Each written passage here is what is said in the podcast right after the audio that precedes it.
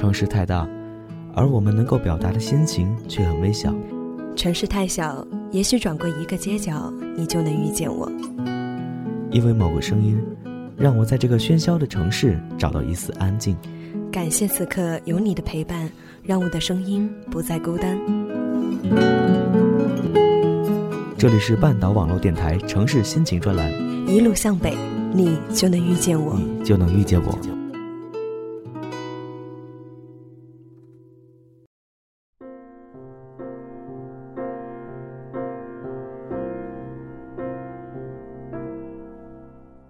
亲爱的你，晚上好，这里是半岛网络电台小北的专栏《一路向北》，我是宣总。大家一定很奇怪，为什么今天来的不是小北，而是我？因为今天我将与小北共同为大家献上这样一期节目。小北说，这期节目很早就想做了，也在很多的电台听过其他主播的版本，但是终究还是想要。用自己的心绪演绎这样的一个故事，于是他找到了我。那么接下来的时间，让我们带你走进作业本的故事。你去了巴黎，我留在北京。我希望我们能够为你带去不一样的感动。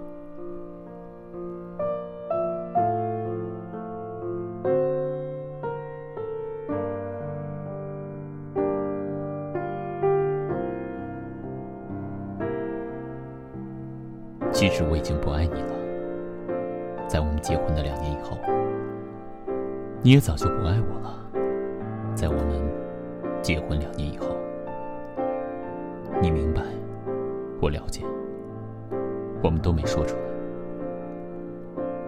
我睡在客厅，你睡在卧室，我们养的狗天天待在笼子里。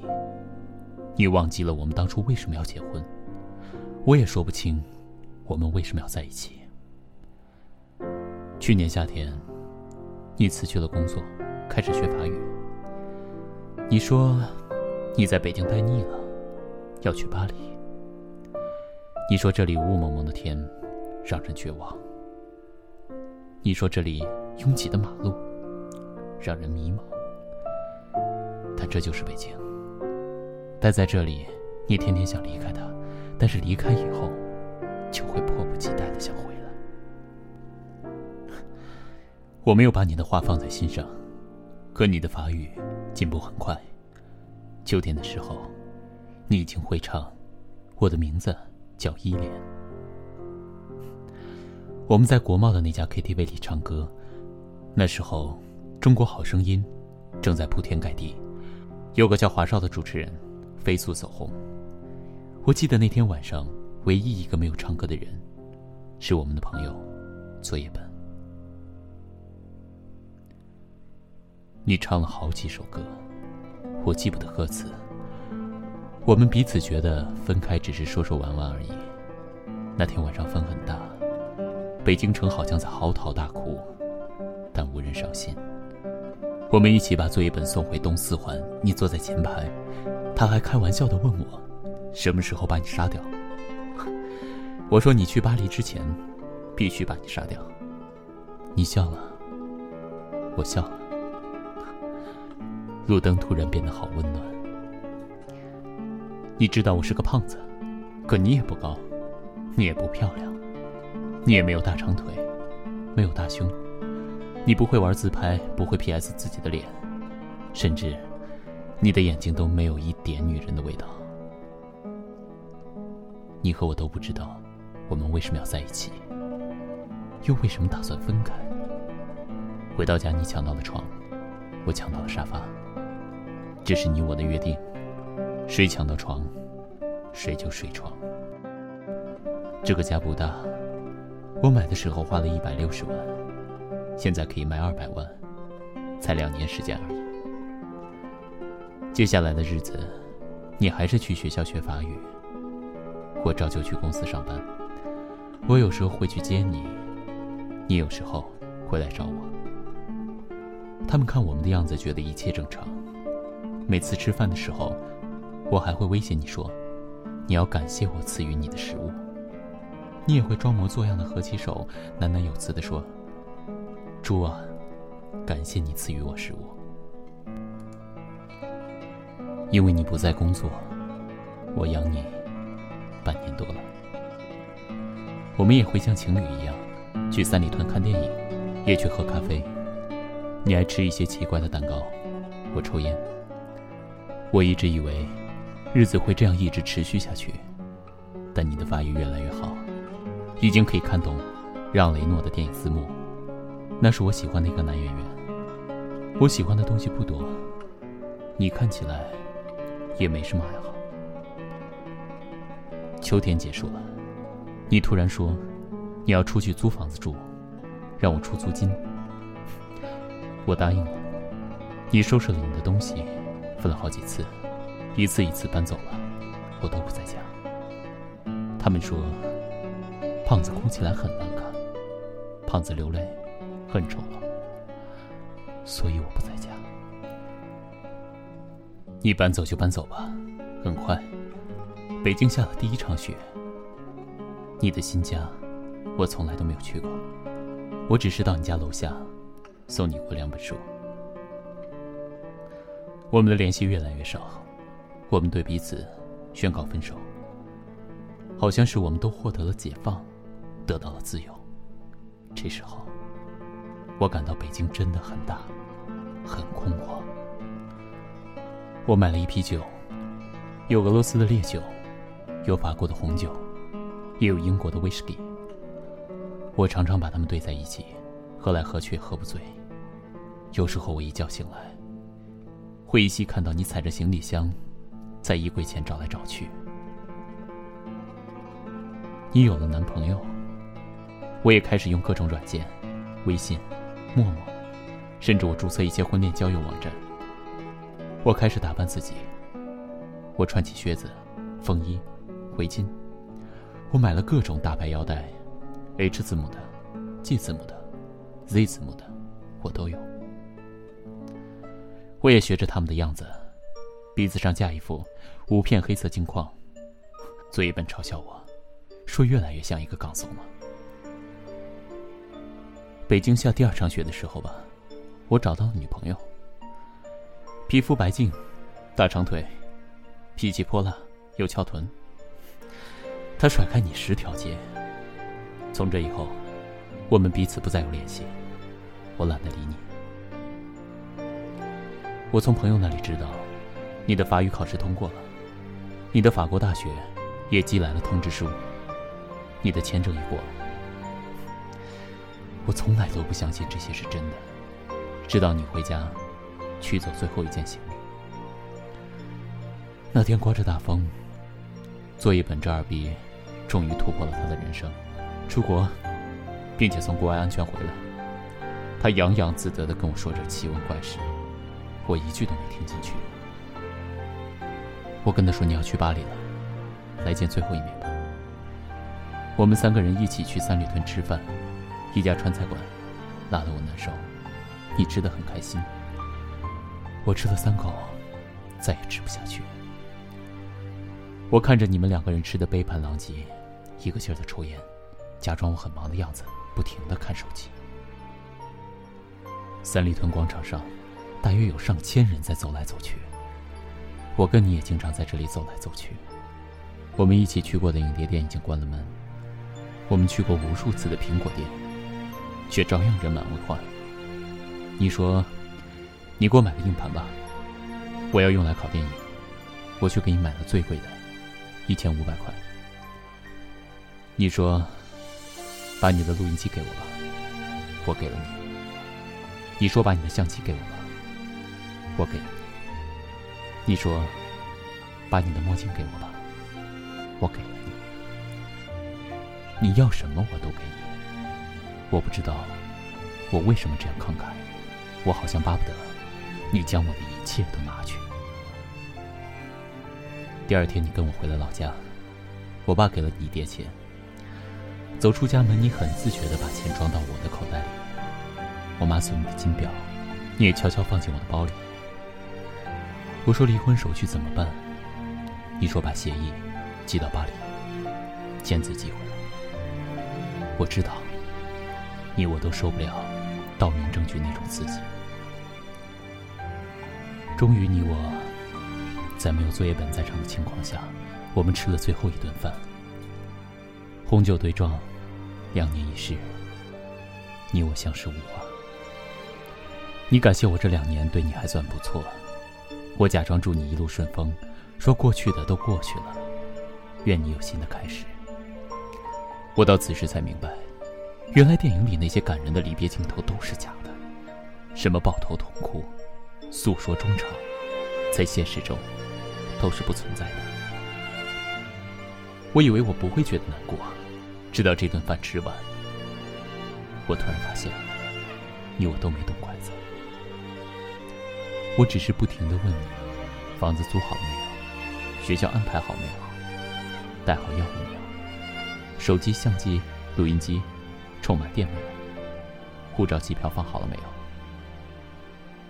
我问的都是这些话。你说我唧唧歪歪、絮絮叨叨，不像前任老公，像前任老爸。你看，我从来就没有说过一句挽留你的话。我们毕竟也都没有挽留过彼此。照样是我买单。我在心里说，这是我最后一次为你买单了。这也是你跟我吃的最后一顿饭。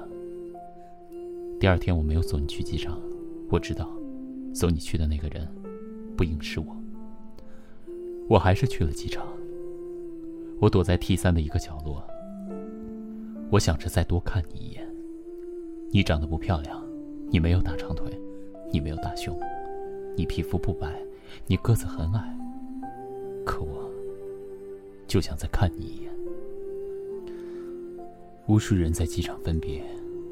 有的人拥抱，有的人挥手，有的人只是用眼神对撞一下。我没有看见你，没有伤心。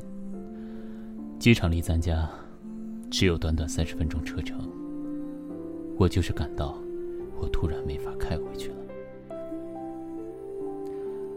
你去了巴黎，我在车里坐了好久。天上的飞机不停飞走，也有飞机不断降落。我忽然有一种我就是在这里等你回来的感觉。你的航班已经飞走很久了，机场从没有几个人，到人越来越多，再到人越来越少。太阳从东边走到南边，又到西边。我最终还是回了家。我坐在沙发上，这时我发现咱们只有六十平米的家，是那样大，那样空旷。那两只狗，安静的待在笼子里，好像也不饿的样子。我的女友今晚没来，你的男友也没陪你去巴黎。我们两个看来都有寄托的人，在这个日子，竟然是形单影只。你知道在北京最怕的是什么吗？没有人陪。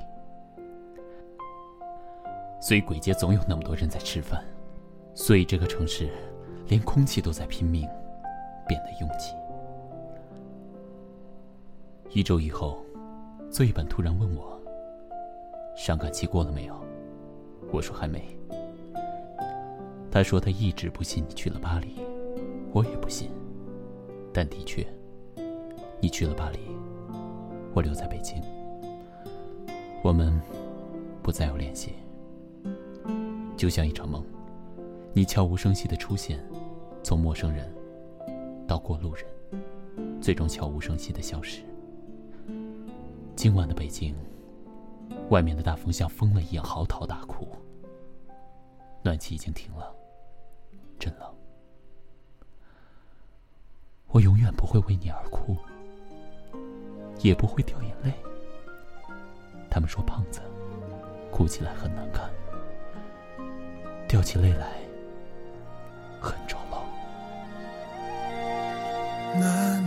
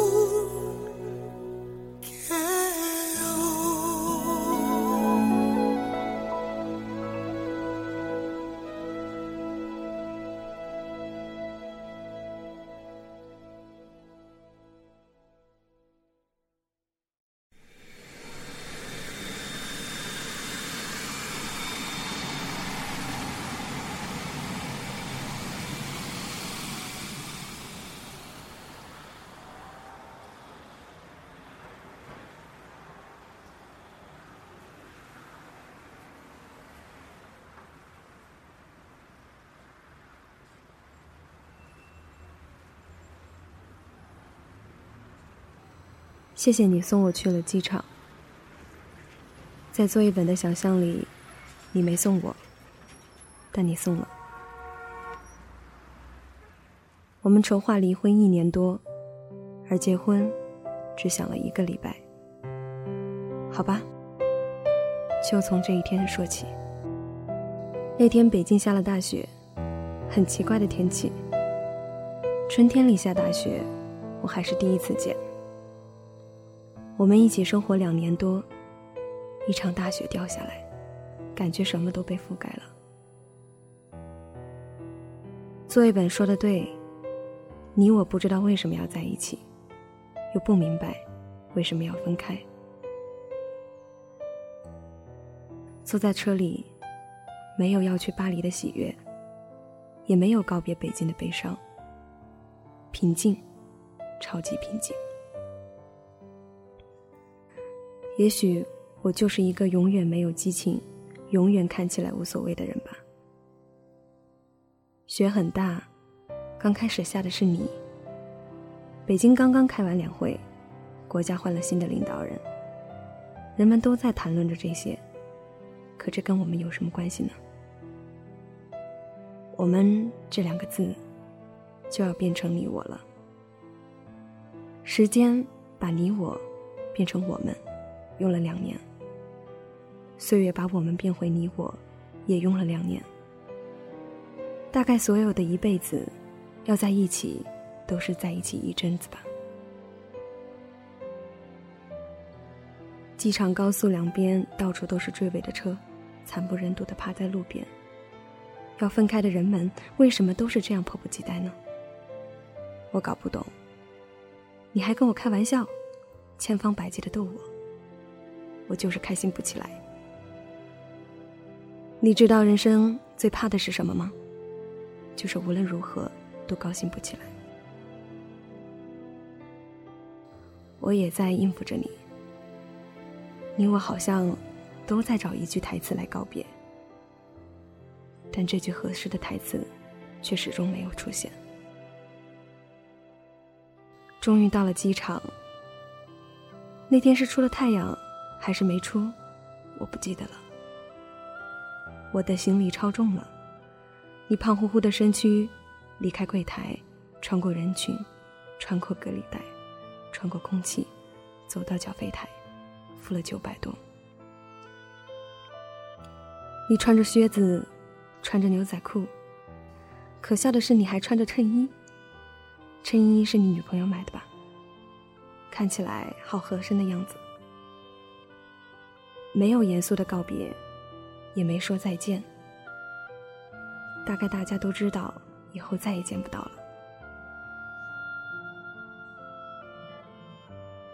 我轻轻离开你的视线，你安静的看我走出你的视线。我好像永远都看不清方向，分不出明细。这些年就是这样过来的，也不错。我没有去看安检通道，糊里糊涂就走了过去。你在背后喊我，我以为你舍不得我。我努力调整五官，调整呼吸。我不是美女，我个子不高，脸上还有几个雀斑。但我想要给你留下一个不难看的表情。我回头，转过身来，你向我挥着胖胖的手。哦，原来是挥手道别。我也对你挥了挥手，然后转身继续走。以前我觉得一转身就是一辈子是一句太傻的话，但此刻觉得没有那么傻。我想有些话，要放在合适的环境下，才有杀伤力。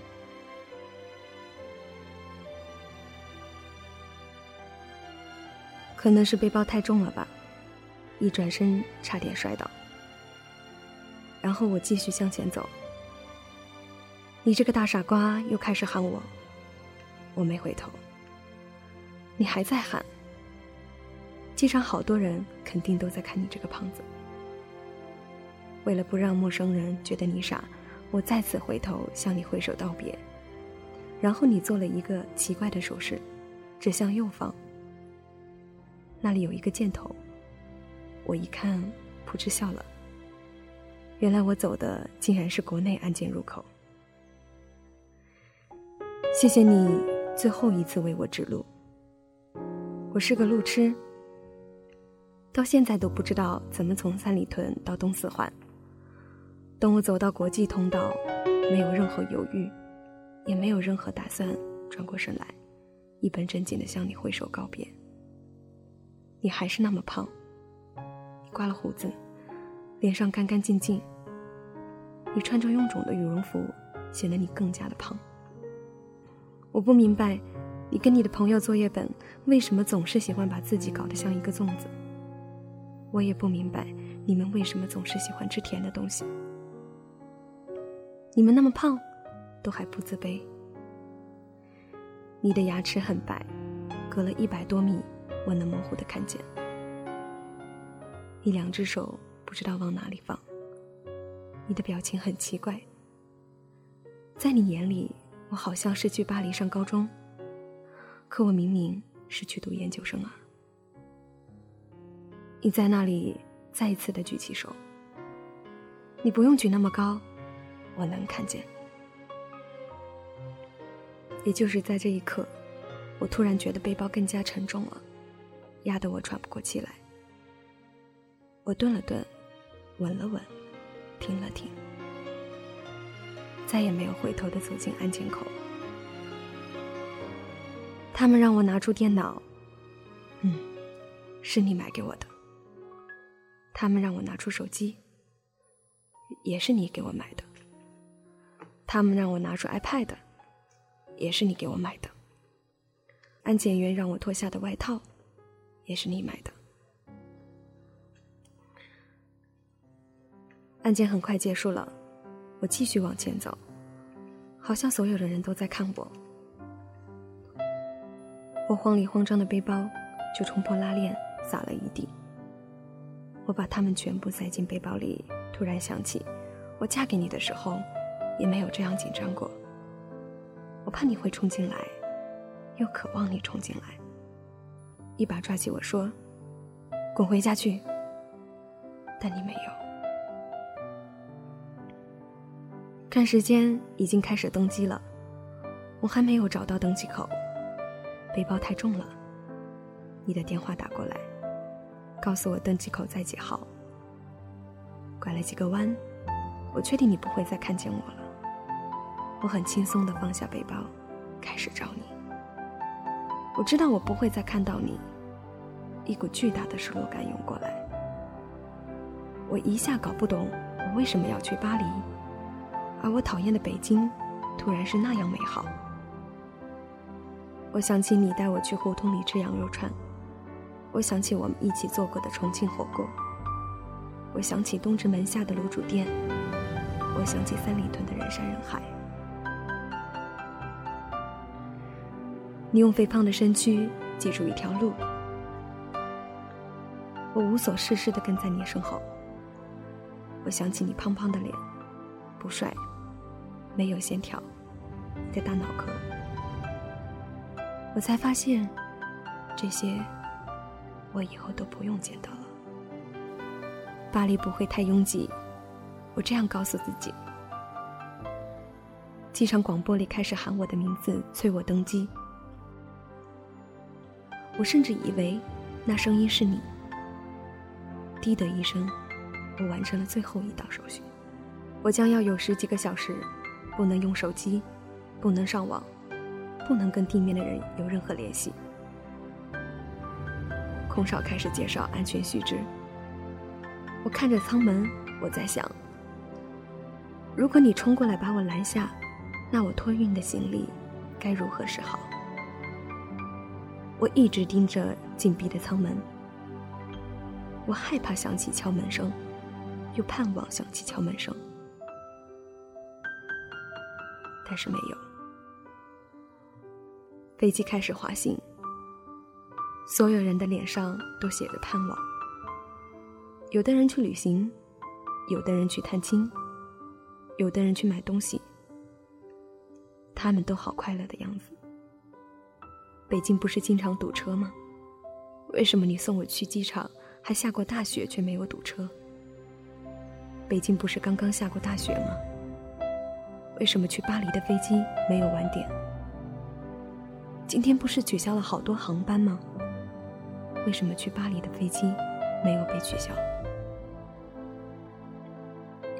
飞机冲上天空的一刹那，我好像看见你在北京的某个角落向我挥手。我的手指动了动，没有举起来。我知道我举起手，他们会诧异的看着我，觉得我神经质，觉得我是一个有问题的人。飞机冲破云霄的那一刻，我想，管他们呢。我举起手，像你看得见我。我看得见你一样，两只手隔空挥舞。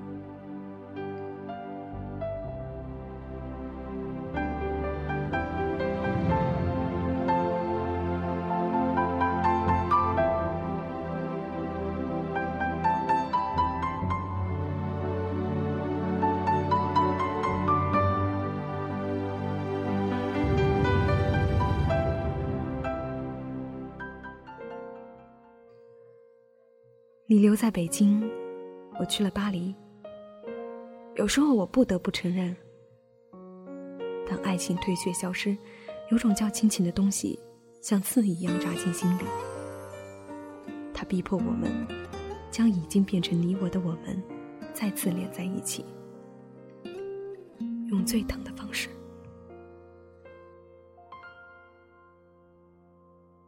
秋天。不情愿被冬天残忍的替代，往事深锁在脑海中，终被翻开。你像隔岸的轮摆，忽然停在视线之外，只剩孤独徘徊的海，站在。尘封着昨日回忆的岸边，时间曾将我们悄悄无声掩埋，只有对岸的渔火证明曾经燃烧的爱，也被岁月的潮水覆盖。忽然空中吹起又吹起了微风。还是落叶轻轻在舞动，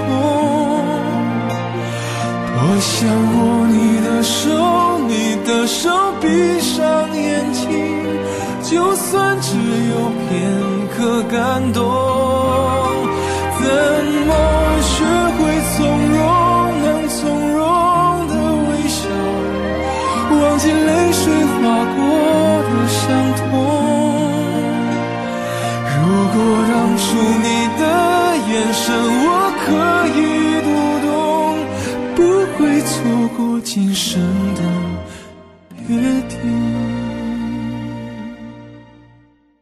第一次接触这篇文章是在快要考试的日子里，听的也是电台版，男生的声音格外温柔深情，一下子让我忍不住哭出声来。很爱这样的一篇文章。同样也希望能够把它做成一期电台，所以呢就找到了轩。同样的，我也是非常爱轩的声音。再次谢谢轩能够给我这样一次机会，完成这样一个故事，而我也期待更多这样的故事出现在我的电台里。最后，我想说，正如女孩说的，当爱情退却之后，我们似乎总会被那些细如水的温情所牵绊。而当有一天我们失去了这般的温情，我想我们也许会感觉痛彻心扉。所以将这样的一期电台献给那些单身下、恋爱中、结婚后的所有的你们，请务必珍惜生命当中每一份来之不易的情感。好了，本期的电台到这里也要和大家说再见了。还是那句老话，如果听了本期的电台，你有什么想和我说的？可以在节目的下方给我留言，又或者可以在新浪微博上找到小北爱吃肉，把你想说的故事分享给我听期待下一次的节目能够和你们再次相逢晚安。只有对岸的证明曾经燃烧的爱也被岁月的潮水覆